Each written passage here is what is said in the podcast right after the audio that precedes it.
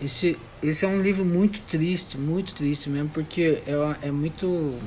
É, até vergonhoso de tão triste, porque o, o Oscar Wilde tinha sido condenado e ele foi.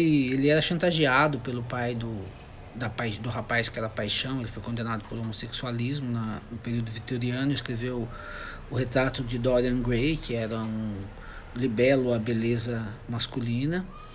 E ele fica escrevendo cartas dizendo que vai, vai, vai se entregar por amor, é chantageado pela família. É um, é um você quer ver o desespero é, de um personagem apaixonado, de uma pessoa apaixonada, são essas cartas.